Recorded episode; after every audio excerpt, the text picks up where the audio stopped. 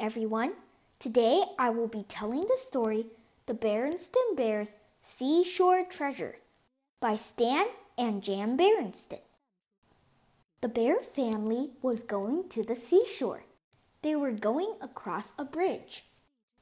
The bridge went to Laughing Gull Island.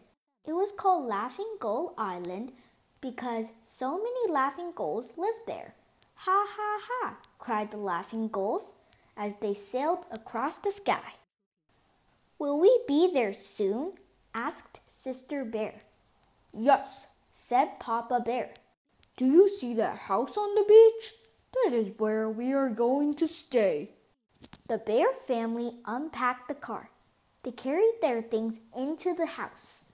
Brother, sister, and Papa Bear put on their swimsuits.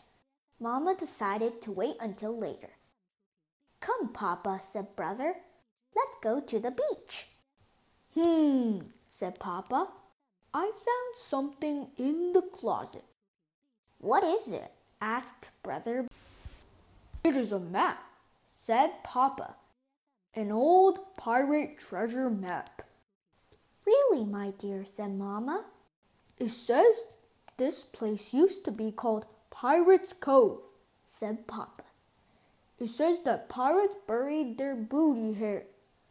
What is booties? Papa asked Sister. It is a treasure, said Papa. Pirate treasure, you know. Gold, silver, diamonds, and rubies. Now, really, my dear, said Mamma. Do you think the map is real? asked Brother. There's only one way to find out, said Papa. Follow me. Papa got a shovel. They went down to the beach. It was a bright sunny day. The sea sparkled. Waves crashed upon the shore. Ha ha ha! cried the laughing gulls. Papa began to dig. The cup splashed in the sea. Have you found any treasure yet, Papa? asked Brother. Not so far, said Papa. All I have found are some old shells. What is this one, Papa? asked Sister. That is a clam shell, said Papa. It is big and gray, said Sister. What is this one? asked Brother. That is an oyster shell, said Papa. It is bumpy and black, said Brother. Papa looked at the treasure map. Hmm, he said. This must not be the right spot. He moved to another spot and dug some more. Any treasure yet, Papa? asked Brother. No, just more old shells, said Papa. What is this one? asked Brother. That is a scallop shell, said Papa. It is pretty and pink, said Sister. What are shells for? asked Brother. Shells are homes of some sea animals, said Papa. The clam shell was a home of a clam. The oyster shell was a home of an oyster.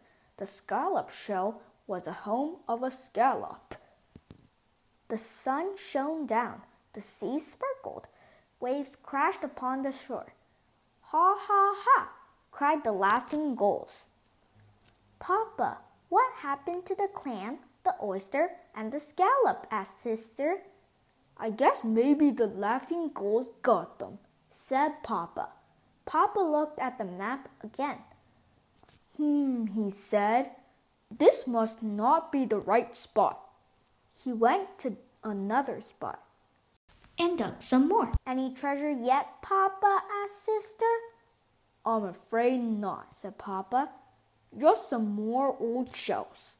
You know something? said Papa. Digging for treasure is hard work. Ha ha ha! cried the laughing gulls. Hmm, said Papa. Do you think those gulls are laughing at us and our treasure hunt? No way, said Brother. We came looking for treasure and we found it. We found the treasure of the sea. That's right, said Sister. A whole bucket full. Time for a dip, said Papa. After they cooled off, they headed back to the house to show Mama their treasure. Papa, said Brother, What are you going to do with the treasure map? Hmm, said Papa. I may just leave it in the closet for the next Papa Bear.